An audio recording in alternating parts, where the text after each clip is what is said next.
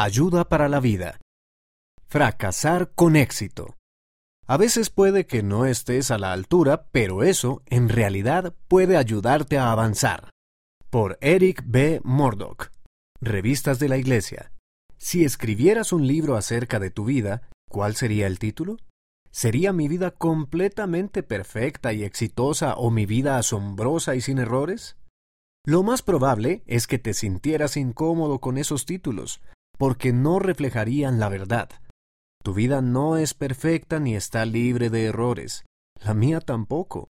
De hecho, la vida de nadie lo está. El cometer errores y no estar a la altura forma parte de la vida, pero hay una enorme diferencia entre fracasar y ser un fracasado.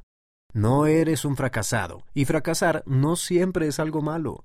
A continuación, presentamos tres consejos que te ayudarán a convertir tus fracasos en éxitos. Una oportunidad para tener éxito en el futuro. A veces el no estar a la altura nos puede parecer el fin del mundo, pero el equivocarse suele ser una excelente forma de aprender. Puede ser una oportunidad para meditar sobre tus caminos, cambiar de dirección e intentarlo de nuevo. Eso te ayudará a prepararte para tener más éxito la próxima vez. Evita la trampa de la comparación. Resulta fácil compararnos con los demás.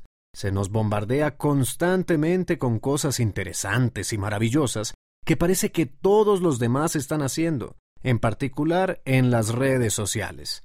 Eso nos puede hacer sentir que no damos la talla. En lugar de centrarnos en las cosas que otras personas tienen y que a ti te faltan, deja las comparaciones y empieza a contar tus bendiciones. El elder Gary E. Stevenson, del Quórum de los Doce Apóstoles, nos ha animado a relacionarnos con los demás de formas significativas y a aportar luz a sus vidas.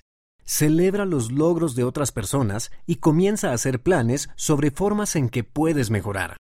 Eso es mucho más eficaz que centrarte en comparar tu vida con la de otra persona. Todas las cosas pueden obrar juntamente para tu bien todos afrontaremos el fracaso.